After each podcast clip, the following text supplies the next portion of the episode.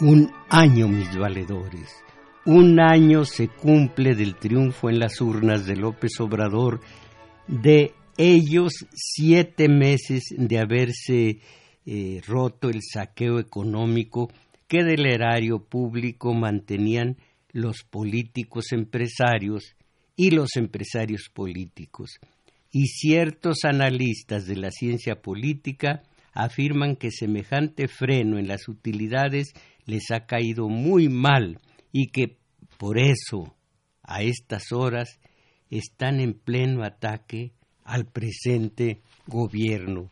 Voy a hablar de López Obrador, voy a hablar del EZLN y voy a hacer una aclaración antes que nada. Recuerdan ustedes que hace ocho días, si no es que hace quince, hablé basándome en Fromm del incesto que cometen los varones, los adultos de 30, 40, 50 años que siguen viviendo en casa de los papás y que no únicamente el, incesto se realiza, por supuesto, de manera, de manera sexual, no, no, en lo absoluto, eso ya es una patología, sino que se refiere a que el hombre ya de 40 años sigue añorando el vientre materno y sigue sin crecer en calidad de feto,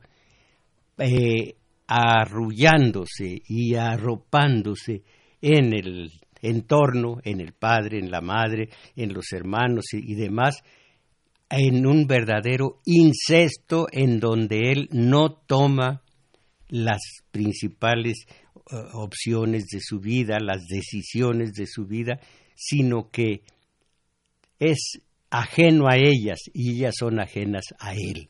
Entonces se convierte en un verdadero feto añorante del vientre materno y deposita su libertad en los demás, en los que lo, lo circundan, en la familia, pues en la familia.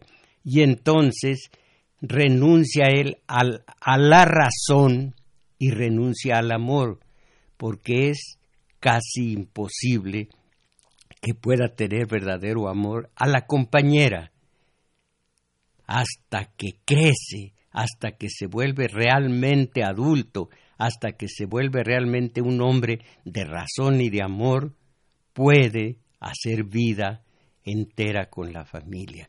Y cómo, tanto en Mateo como en Lucas del Evangelio, eh, se dice que Jesús lo proclamó, vine, no vine a proclamar la paz sino la guerra, la espada precisamente, y vine a separar al hijo de su padre, a la hija de su madre y a la nuera de su suegra.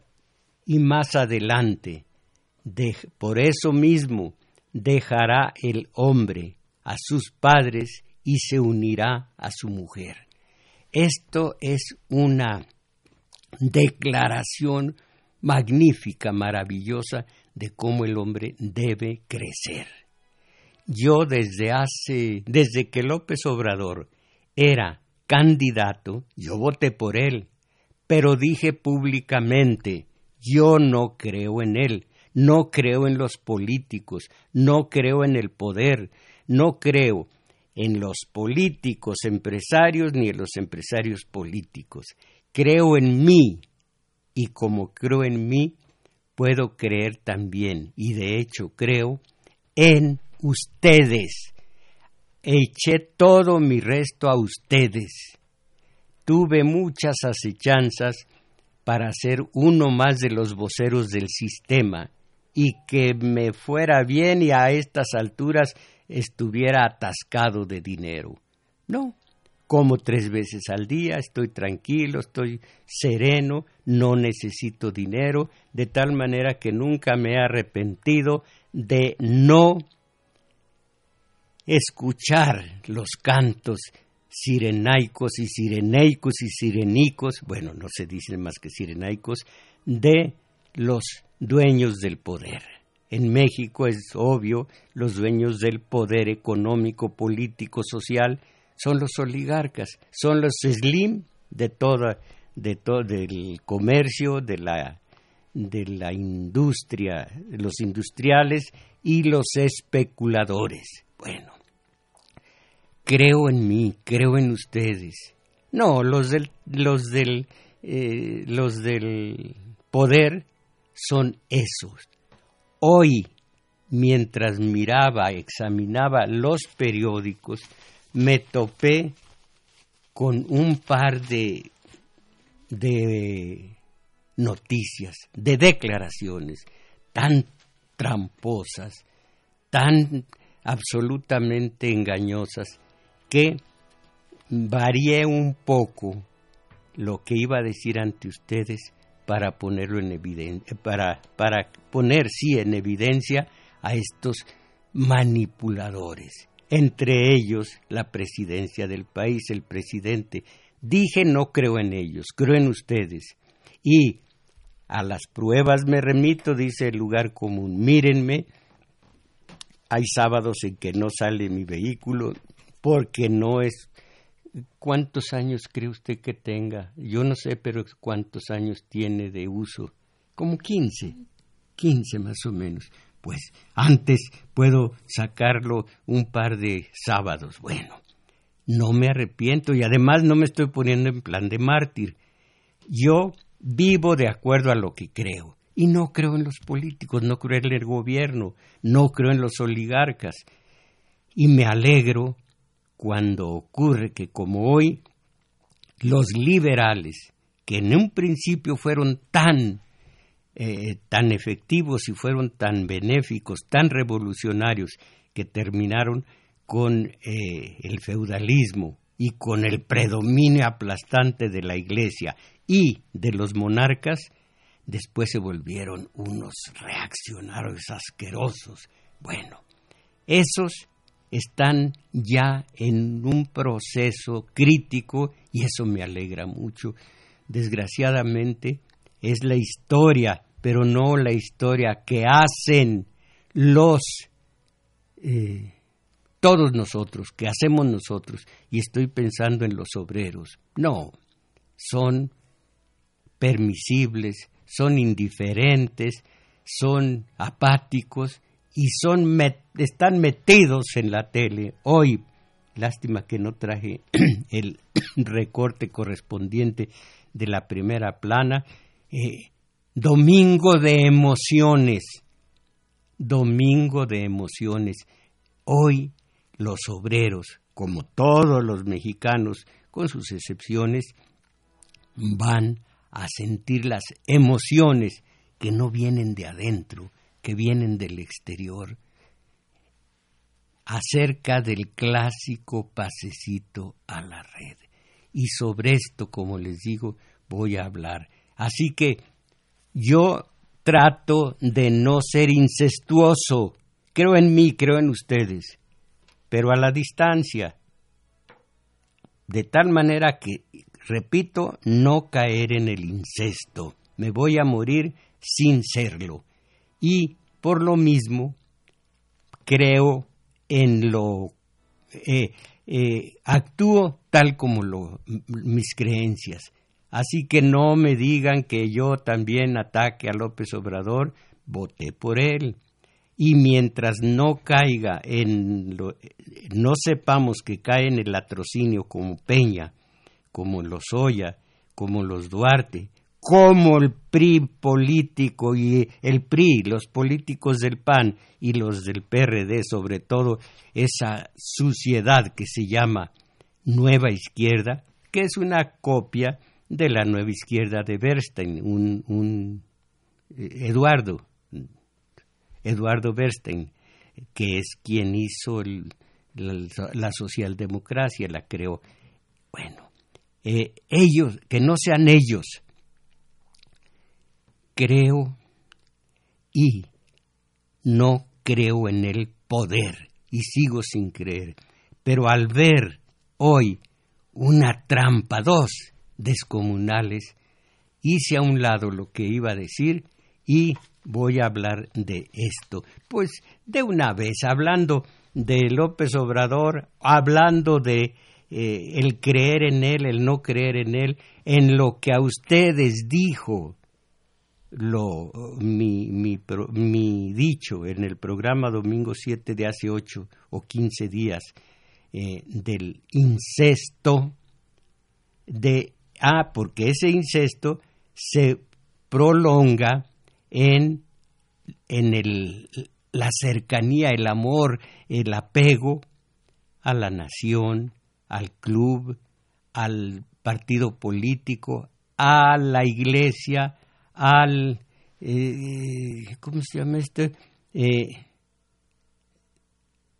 a, al mm, futbolista, al futbolista, ese apego de hijo al papá de Oscar, el, el de el protagonista de El tambor de hojalata de Günter Grass, el alemán, eso no lo tengo, no lo quiero tener.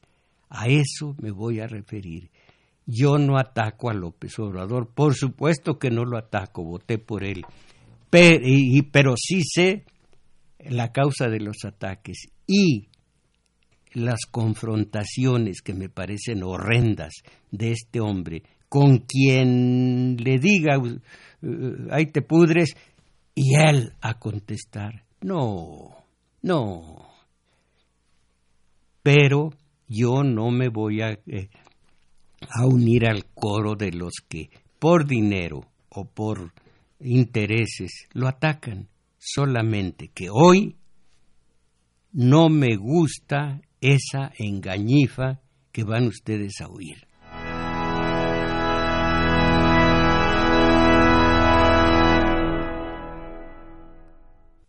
Sí, si quieren ustedes opinar sobre esto, que todavía el tema va a ser la mentira grande de la declaración de la Comisión Nacional de los Derechos Humanos, de López Obrador ante el EZLN y de la Iglesia Católica ante la cuartilla moral de, de, de AMLO, ¿qué quieren ustedes opinar? Compañera Isabel Macías. Hace ocho días ya estuvo usted aquí, ¿no es así? Ya, maestro. Ah, bueno. Entonces, adelante con los números telefónicos. Sí, pues los invitamos a que llamen, a que participen. Aquí le vamos a dar lectura a sus mensajes. Y ya está aquí con nosotros auxiliándonos Daniel Cruz como cada domingo. Y bueno, pues estos son los números telefónicos Área metropolitana 55 36 89 89.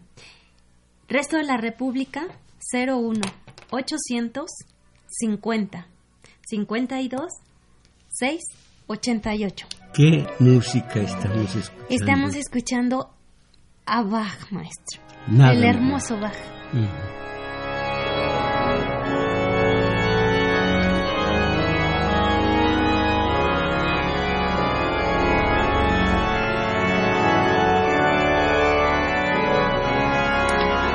Pues el ataque real o aparente lleva dos direcciones. El ataque de los medios de acondicionamiento social contra López Obrador. Dos direcciones. Tomar la revancha contra quien los lesionó en lo vivo, que es su dinero, y entonces tratan de desacreditarlo. Por otra vía, se intenta erosionar su imagen eh, ante los más de 30 millones de electores. El instrumento para la embestida son los medios de acondicionamiento social, principalmente radio y televisión, cuyos conductores de programas son viejos adictos y protegidos de los regímenes pripanistas. Su recurso más socorrido, entrevistar a diario a políticos de anteriores sexenios, hoy derrotados, y empresarios que resultaron perjudicados por la llegada de López Obrador. ¿Qué irán a contestar? ¿Cómo irán a formular sus rencores estos individuos? Ah, pero, pero el, comunicador, entre comillas, se, se eh, concreta a decir qué le parece el nuevo gobierno. Bueno, en síntesis, políticos y empresarios del viejo régimen pripanista se desfogan por intereses económicos afectados y pérdida de influencia política. Al parecer, cosa que me abre la mente mi maestro y me dice, no, es pura apariencia. Y me explica, eh, luego hablo con ustedes, a los votantes que dieron el triunfo al tabasqueño intentan contrapuntearlos con el carismático recurriendo a la radiactiva ideología, a las ideologías radioactivas, que son todas, ideologías que a lo largo del tiempo se han cuidado los eh, del poder de inocularlas, inocularles. Democracia embustera, aquí lo he, lo he comprobado y probado, pero no me escuchan. Ay, a ustedes, yo cumplo con lo mío. Entonces, eh, democracia embustera, representación de los legisladores, que no lo es, sino sustitución. ¿Y por qué? Ah, ¿a quién le importa de, de quienes me escuchan? Libertad de expresión cuya efectividad, fíjense ustedes a ver si miento, libertad de expresión, cuya efectividad está en manos de los dueños de radio, televisión, prensa escrita. Eh, ¿Cómo se llama la, fuente de, oficial de noticias, Notimex? ¿A cuántos ha recortado? ¿Y la libertad de expresión? la libertad de expresión está en manos de los dueños de radio, televisión y prensa escrita.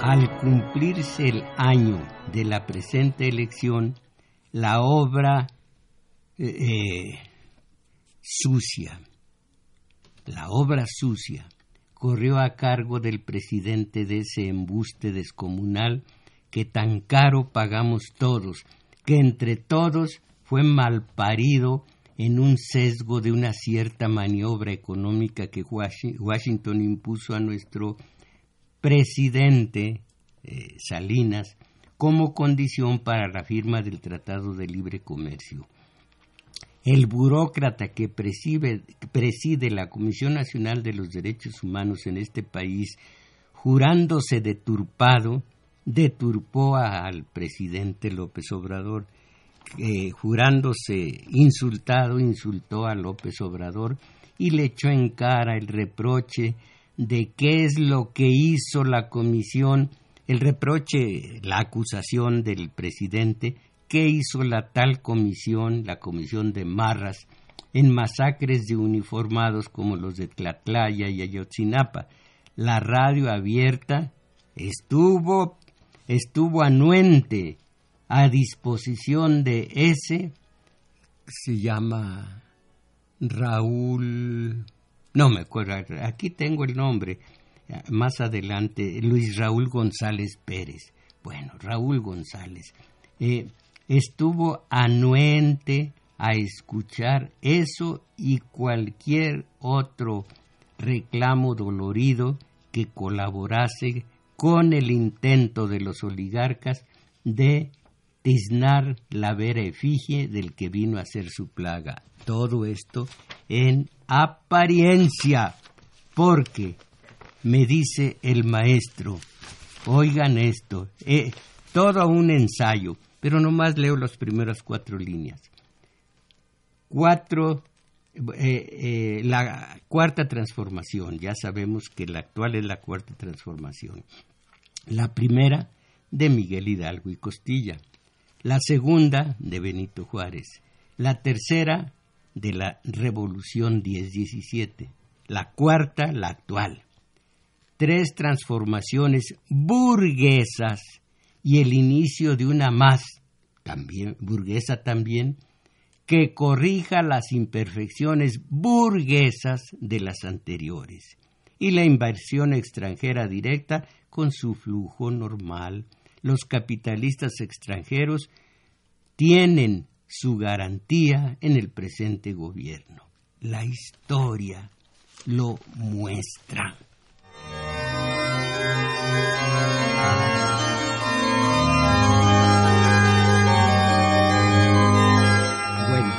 Defensa de los derechos humanos, sí, pero a lo selectivo, defensa en tono menor, enfocada en algunos casos de tono menor, repito, que es el cuidado central de todas las instituciones de gobierno y a los que añade la, CT, eh, la CNDH. Nunca, nunca perjudicar al sistema capitalista donde más se precisa, que es, fíjense en esto, los obreros, ojalá que lo escuchen. Ya lo dijo el filósofo de la ciencia política, yo aquí lo he repetido. El obrero, los obreros, son revolucionarios o no son nada. Digo revolucionarios no en el sistema de tomar una AK-47 ni mucho menos, sino entre todos de cambiar la situación tan dificultosa en la que laboran cada día. Y, en la famosa plusvalía, el plusproducto, en fin, son eh, eh, revolucionarios los obreros o no son nada. Y aquí no son nada, simplemente son aficionados al clásico pasecito a la red. Entonces, a la Comisión Nacional de los Derechos Humanos cuando se ha manifestado acerca de ese robo descomunal que perpetran cada día los oligarcas estilo Slim y congéneros y congéneres contra los obreros. ¿Cuándo? ven que los obreros son mansitos, eh, eh, e ignorantes, ignorantes y mansitos, siguen robando al obrero. Caramba. No, no corresponde a la comisión de manera eh, de marras defender a los obreros acerca del latrocinio descomunal que todos los días perpetra el, el patrón contra los obreros. No, nada más cuando sabe que hay en el hogar alguna desmesura, eh, eh, eh, violencia intrafamiliar, a veces allí entra y ese es su papel y para eso le pagamos tanto. Quien no se enfrente al problema descomunal del robo que perpetran los oligarcas contra los obreros, no merece ante mí ni ante quien conozca la historia y tenga un poco de sensibilidad, ninguna clase de respeto, sea la Iglesia, sea la Comisión de Derechos Humanos, sea quien sea, sea el presidente del país. Ahora vamos a ver algo de esto. Con esta ideología, la de los derechos humanos, entre comillas, el capitalismo muestra ante todos nosotros un rostro humano, humanitario, el rostro de la bondad. No es así, señor presidente de la Comisión Nacional de los Derechos Humanos, no es así, señor presidente de la República. Bueno.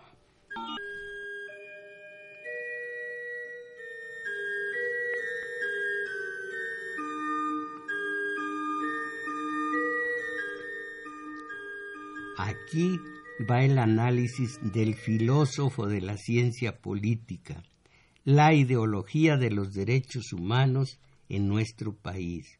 Pero claro, tal vez algunos de ustedes deseen opinar ahora que ya tienen la, eh, el tema.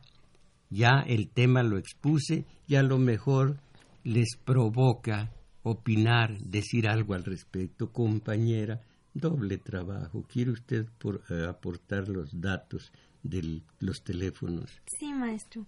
Estos son los números telefónicos. Área metropolitana 55 36 89 89. Resto de la República 01 800 50 52 6 88.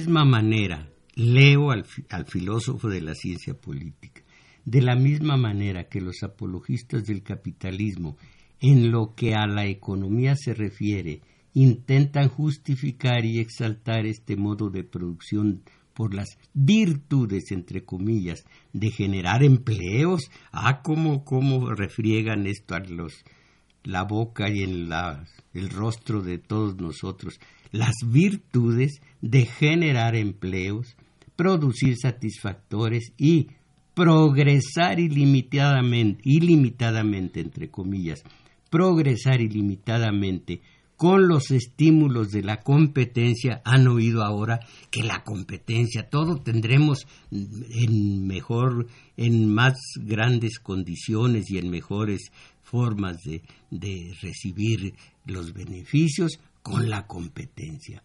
Con los estímulos de la competencia, tratan ahora en el nivel político de presentar a esta formación, la de los derechos humanos, como un sistema que lejos de contraponerse a los derechos humanos, los subsume y generaliza. Mentiras.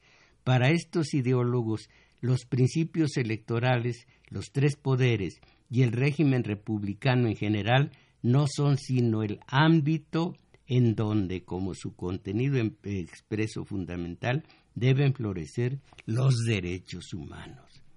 El concepto habitual de los derechos humanos es de clase, nada más protege a una sola clase, no es general. El concepto habitual de los derechos humanos es de clase protege a los individuos de todo o de algo menos de la explotación generalizada.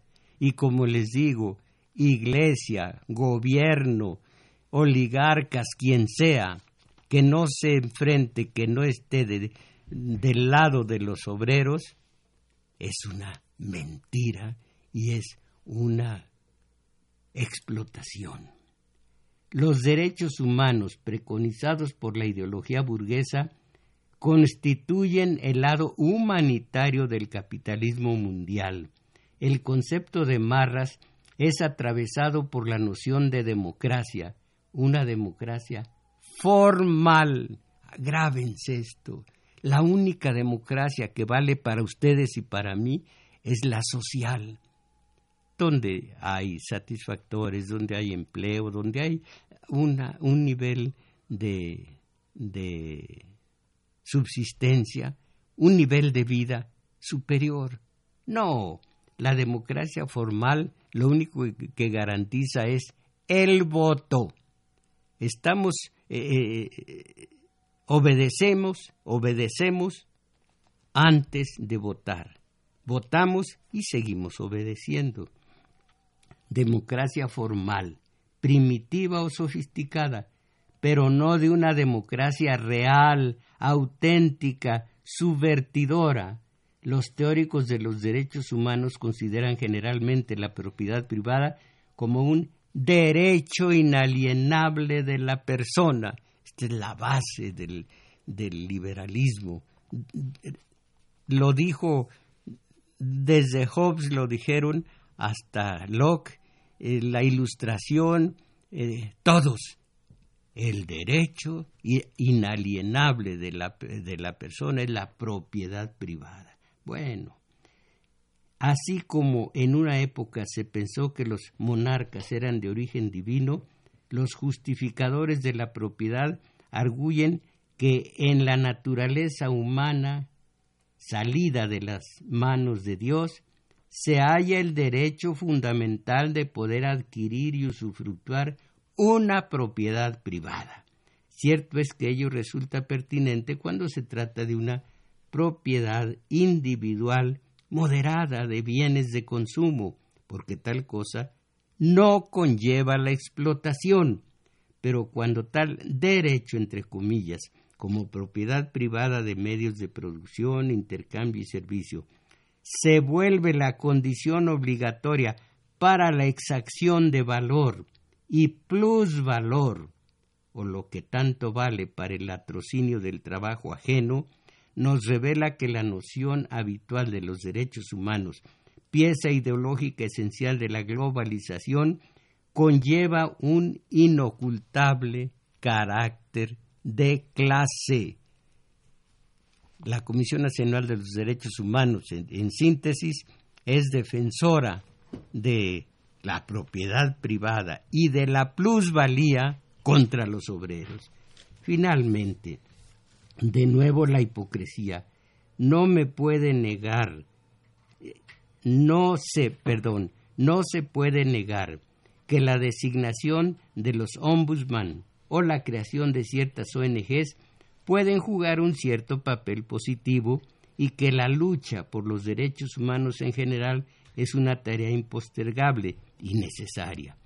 Pero no debe olvidarse el carácter último, falsario y embaucador que está en la base oculta de esta noción, la Comisión Nacional de los Derechos humanos.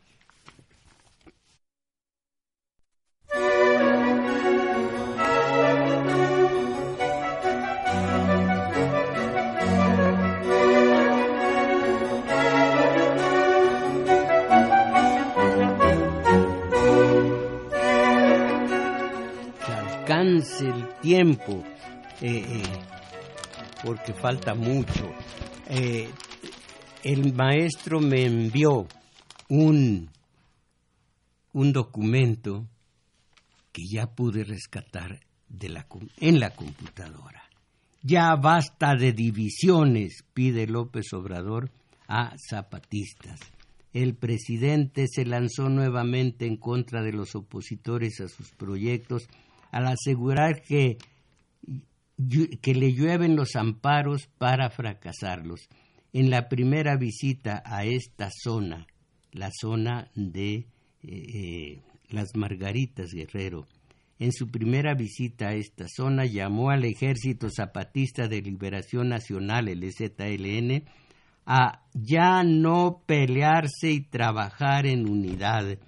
Podemos tener diferencias, pero aceptemos mucho este pero, pero respetamos, dijo, respetamos mucho este movimiento y comillas. Mi recomendación fraterna, respetuosa, es que no nos peleemos, que ya basta de divisiones, que necesitamos unirnos todos, como esa estrofa del himno de Chiapas, que se acabe la odiosa venganza, que termine por siempre el rencor, que una sea nuestra sola esperanza y uno también nuestro único amor. ¡Ah, qué bonito! ¡Qué bonito si esto fuera bonito! Pero del documento que me mandó el maestro, nada más. Tiene cuatro, tres, vamos a decir, tres casos patéticos. Voy a leer uno de esos acerca del EZLN. Fíjense ustedes, cuando se conoce la historia, todo está a la mano. Ya no se ya no se eh, opina eh, a, los, a lo ciego, a lo oscuro, a lo visceral, a lo... Eh, falta una palabra, a lo visceral, eh, eh, mm, que, que no, es, no es objetivo, pura subjetividad. Oigan esto, conocer nuestra historia es fundamental para aprender los avances y retrocesos que nuestro pueblo ha venido experimentando. Cuando se conoce la historia, todo está claro. No está uno eh, echando pa'lante sin saber qué está uno diciendo, nomás al tanteo. Oigan, cuando se conoce, ah, conocer nuestra historia es fundamental para aprender los avances y retrocesos que nuestro pueblo ha venido experimentando.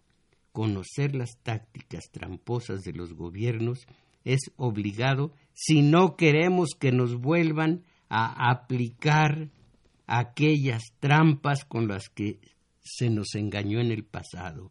Tomemos de, muestra el siguiente ejemplo. Acuérdense que dice López Obrador, ya basta de divisiones y habla, cita al himno de Chiapas diciendo puro amor entre todos. ¿Por qué son revanchistas? ¿Por qué son vengativos? Oigan esto. En la segunda mitad de los años 90 se acordó entre el gobierno federal representado por el Poder Ejecutivo y el Ejército Zapatista de Liberación Nacional crear sendas comisiones para considerar una ley que fuera garantía a las comunidades de los pueblos originarios. Los trabajos se realizaron en el poblado de San Juan, no, es San Juan, es San Andrés, es lo de menos. Aquí yo lo corrijo. Los trabajos se realizaron en el poblado de San Andrés Larrainzar, en el estado de Chiapas. Los zapatistas convocaron a lo más selecto de la intelectualidad mexicana versada en la materia. Conste, a mí me habían invitado. Es esa parte. Por su parte, el Ejecutivo nombró lo más selecto de sus intelectuales. Después de mucho debatir, lograron consensar un pacto, ah, oíganlo bien, el cual perdón, el cual se rubricó por aquellos que llevaban la representación oficial de cada una de las partes. A este compromiso se le denominó los acuerdos de San Andrés. Firmados legalmente los documentos de los acuerdos de San Andrés y avalados por la palabra previa del Ejecutivo Federal, entonces era Cedillo, del Ejecutivo Federal, presidente de la República. Solo había que esperar a que el Poder Legislativo emitiera la ley correspondiente. ¿Cuál, cuán, ah, bueno, grande fue la sorpresa en un escandaloso acto de prestidigitación demagógica.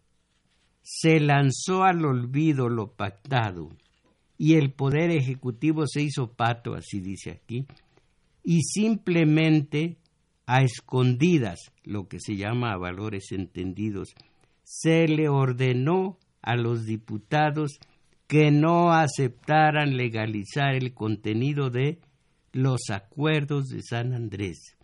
Hasta la fecha, oigan eso, hasta la fecha los gobiernos se han negado a respetar lo que en su momento firmaron.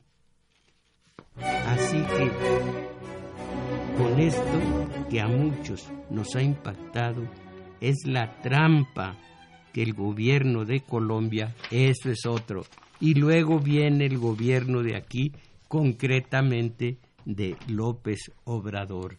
Eh, repito, cuando veo una engañifa tan evidente, si ustedes, si no se me enojen, ya me voy a morir, así que eh, digan, pues, óiganme y no no me tengan rencor o si me lo tienen, no, no se desquiten de manera eh, de, ¿cómo se llama esto? Con, con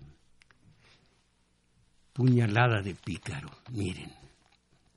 Si no fuera porque son ignorantes, todo esto yo no lo diría, yo no repetiría esto. Pero, caramba, nos engañan de una manera tan asquerosa. El hombre este se llama Pedro Vázquez Villalobos y es eh, arzobispo. Es arzobispo eh, de Tampico, Tamaulipas, según esto. O arzobispo, bueno, de por allá. Se llama Pedro Vázquez Villalobos. Sin cartilla, la iglesia predica moralidad. Supongo que los fieles le aplaudieron o suspiraron o dijeron, sí pues, mentiras. Dos cosas no hace la iglesia. Una, abrir los ojos de sus feligreses acerca de la tarea infame que lleva a cabo radio y sobre todo televisión para borrar todo lo que se llama la contradicción entre los que todo tienen y los que no tienen nada. Eso no lo toca la plusvalía. Pero además, la Iglesia predica moralidad. Eh, compañera Isabel Macías, ¿ha escuchado a la Iglesia, a los curas, decir, reprobar esa porquería de la, eh, la pornografía en la, en la ¿En dónde? En la tele. Dígalo. Pues en la tele, en el internet, ¿no? Sí, esa porquería al alcance de los adolescentes, en donde a veces son tan sucios que las mujeres salen vestidas. bueno, ha oído reprobar a la iglesia este renglón. Bueno, pues eso es grave, muy grave, pero el que no hablen del robo que los slim, con, la, con el que los slim se vuelven riquísimos y el obrero siempre pobre. Eso sí, le atascan la cesera del clásico pasecito a la red. Hoy, ustedes que ayer, anteayer, laboraron, a lo mejor un poco ayer, que fueron, eh, los jóvenes fueron qué? Hay una palabra, robados fueron color negro, ¿cómo se llama? Los jóvenes, el hijo de aquella señora que está ganando dos mil y tantos, fueron... Oh, fueron negreados. Eso, negreados. ¿Qué dice la iglesia? Sin cartilla quiere decir no somos como López Obrador que tiene su cartilla. Eh, predica moralidad, ¿sí? predica que los jóvenes, estudiantes casi siempre, no sean negreados, no se roben. ¿Cuánto llegan a ganar un, un joven, alguno que usted conozca como... Mm, como 1.700 a 2.000 pesos por quincena. Por quincena. Dos mil pesos por quincena. ¿Y qué dice la iglesia? Creo que la iglesia tiene algún dinerito. Los, los el alto clero, no me refiero al bajo clero, que respeto, el alto clero tiene algún dinerito. Juan Sandoval Íñiguez, el cardenal emérito de Guadalajara, la eh, alberca techada, los coches de colección. ¡Ah, qué asco, caramba! Sin cartilla, la iglesia predica moralidad.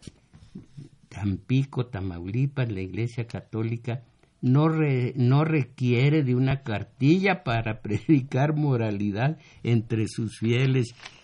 No me admiro, decía mi padre, de los curas, del alto clero, me admiro de sus de su grey, de sus ovejas, que así son tan mansitos. Y dice, nosotros promovemos la cuestión moral, con cartilla o sin cartilla. Y eso, a eso nos dedicamos, a promover, a motivar a nuestro pueblo a que viva bien. Así lo motiva a que viva bien.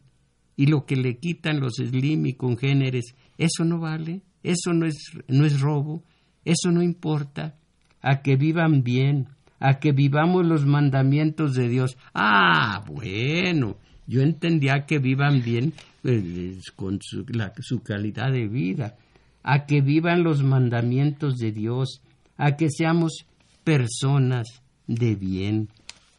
La moralidad, miren, aquí sigue, y aquí sigue mi material, pero esto lo voy a decir en alguna otra ocasión. Mis valedores, ¿por qué somos tan ignorantes? ¿Por qué somos tan insensibles? ¿Por qué somos tan mansos, tan indiferentes a todos estos lobos? Me refiero no solo a, a los oligarcas, sino al alto clero también, mis valedores. Mucho cuidado, todo esto es México.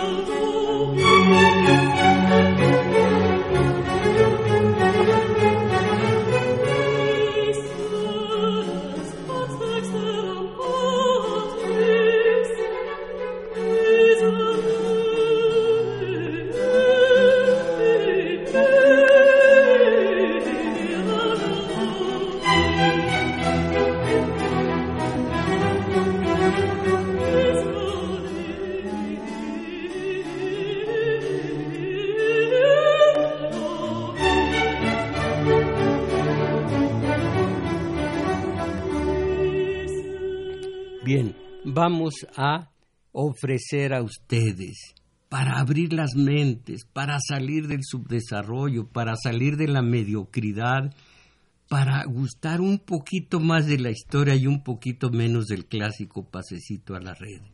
El, el taller de teoría política. Todo esto lo, lo digo, lo uso en el taller de teoría política, que se lleva a cabo los sábados de 11 a 13 horas en el Centro Cultural El Juglar, situado en Manuel M. Ponce, 233, Colonia Guadalupe Inn.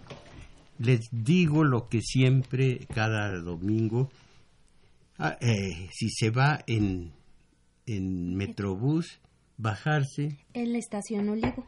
Caminar como hacia Revolución, un par de cuadras largas, y se toparán con... El parque es una rotonda y la iglesia.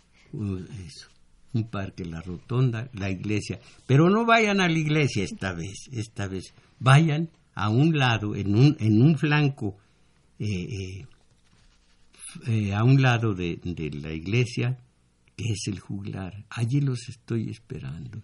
Vamos a empezar o vamos a continuar con saber cuál es la contestación al problema de los eh,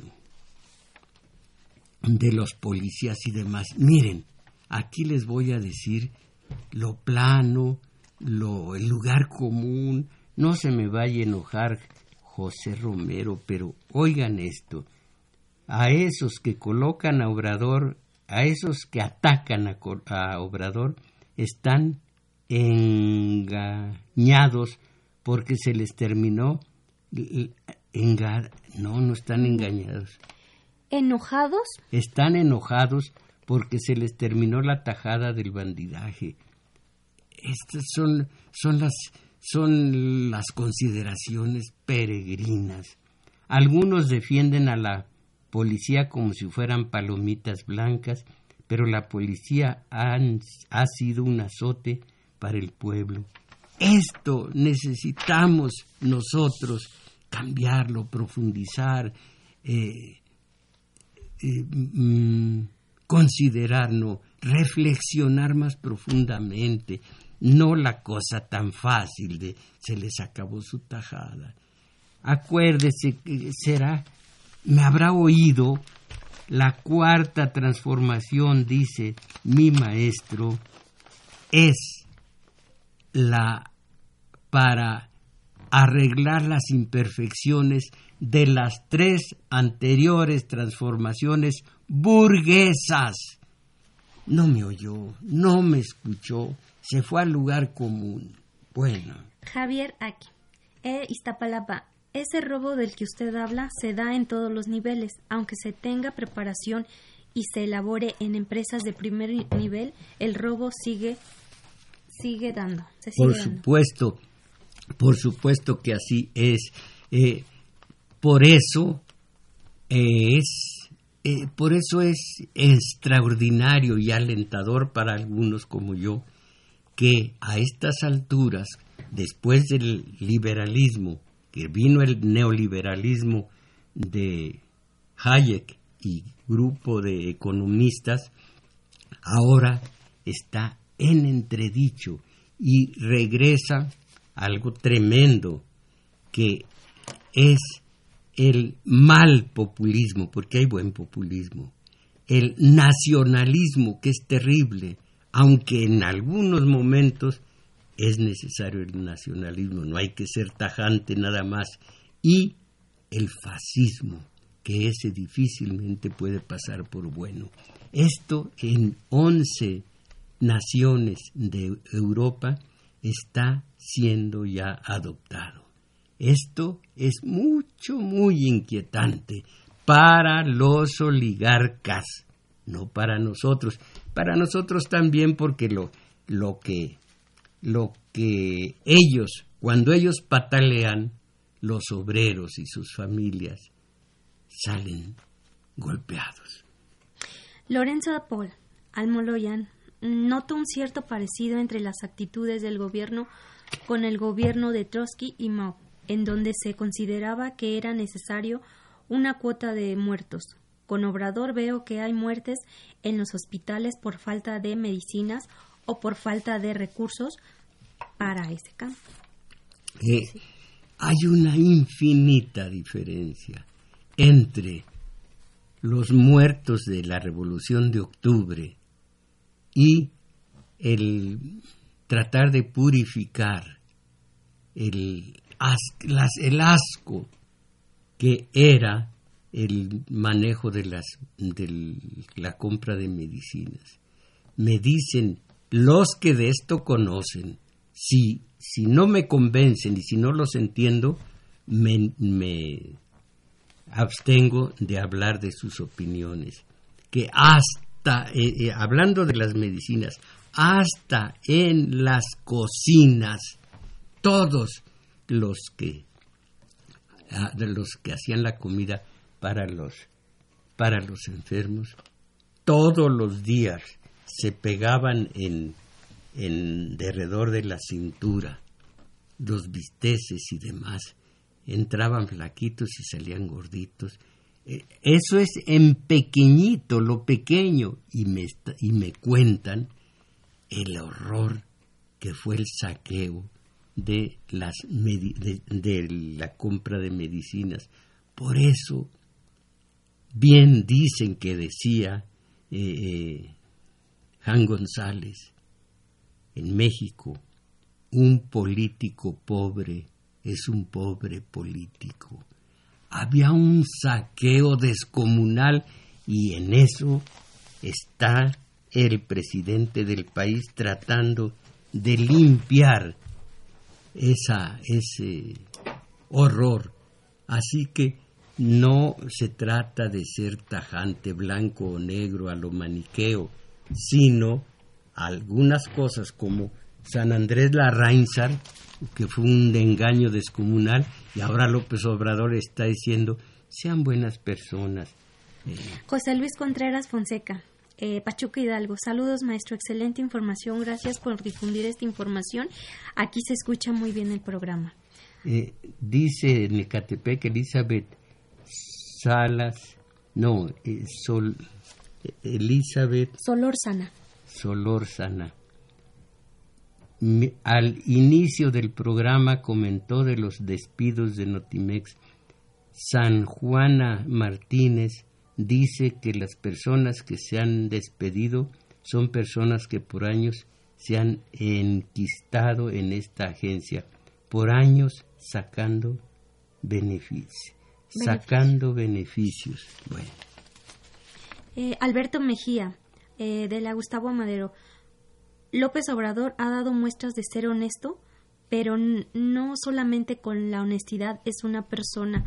Se requiere cambios estructurales, se requiere de la unión y organización del paisanaje.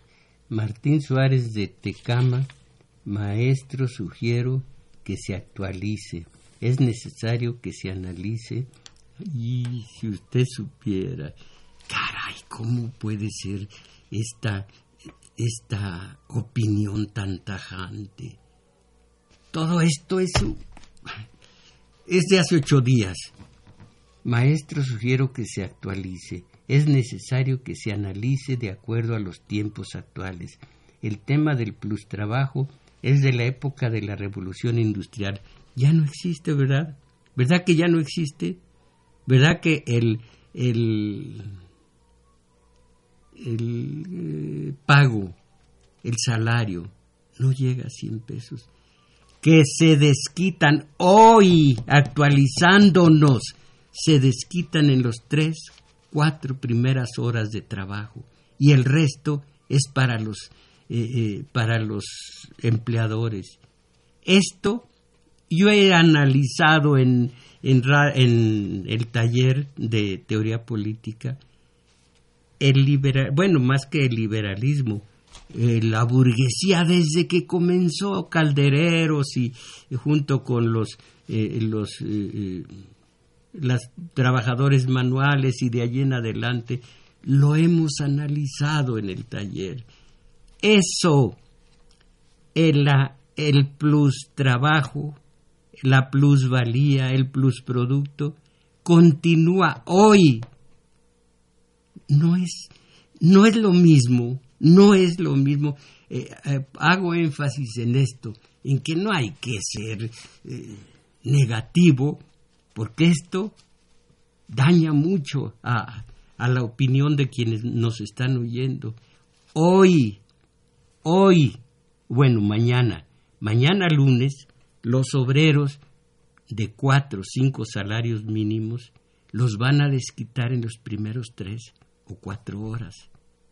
No únicamente en la revolución industrial, hoy, mañana lunes. El resto va a ser de los Slim. No es, no es actualización. Hay un cambio. Eh, hasta la fecha sigue. Entonces, dice, eh, dice Martín Suárez, de la revolución industrial y hasta la fecha sigue. Entonces, más de 100 años y esto se ha y esto no ha cambiado. Algo diferente hay que hacer. Esta falta de congruencia, usted me da la razón, pero lo dice, algo hay que hacer. Yo estoy tratando con sí. Ya no uno más con los obreros. Bueno, ya no puedo decir más. Eh, Manuel Munguía, hace más de 200 años, la democracia de los iluminados griegos eh, nació muerta. Bueno, era eh, la democracia de Grecia simplemente es una referencia. Los los caquistócratas dominan desde entonces. Señor Valedor, a pesar de los esfuerzos que el pueblo ha hecho, aunque se presuman 30 millones de votantes, no han sido suficientes y mientras el pueblo no tome las riendas del poder, las cosas seguirán. Eh, eh, tiene toda la razón, Ceteris eh, paridos.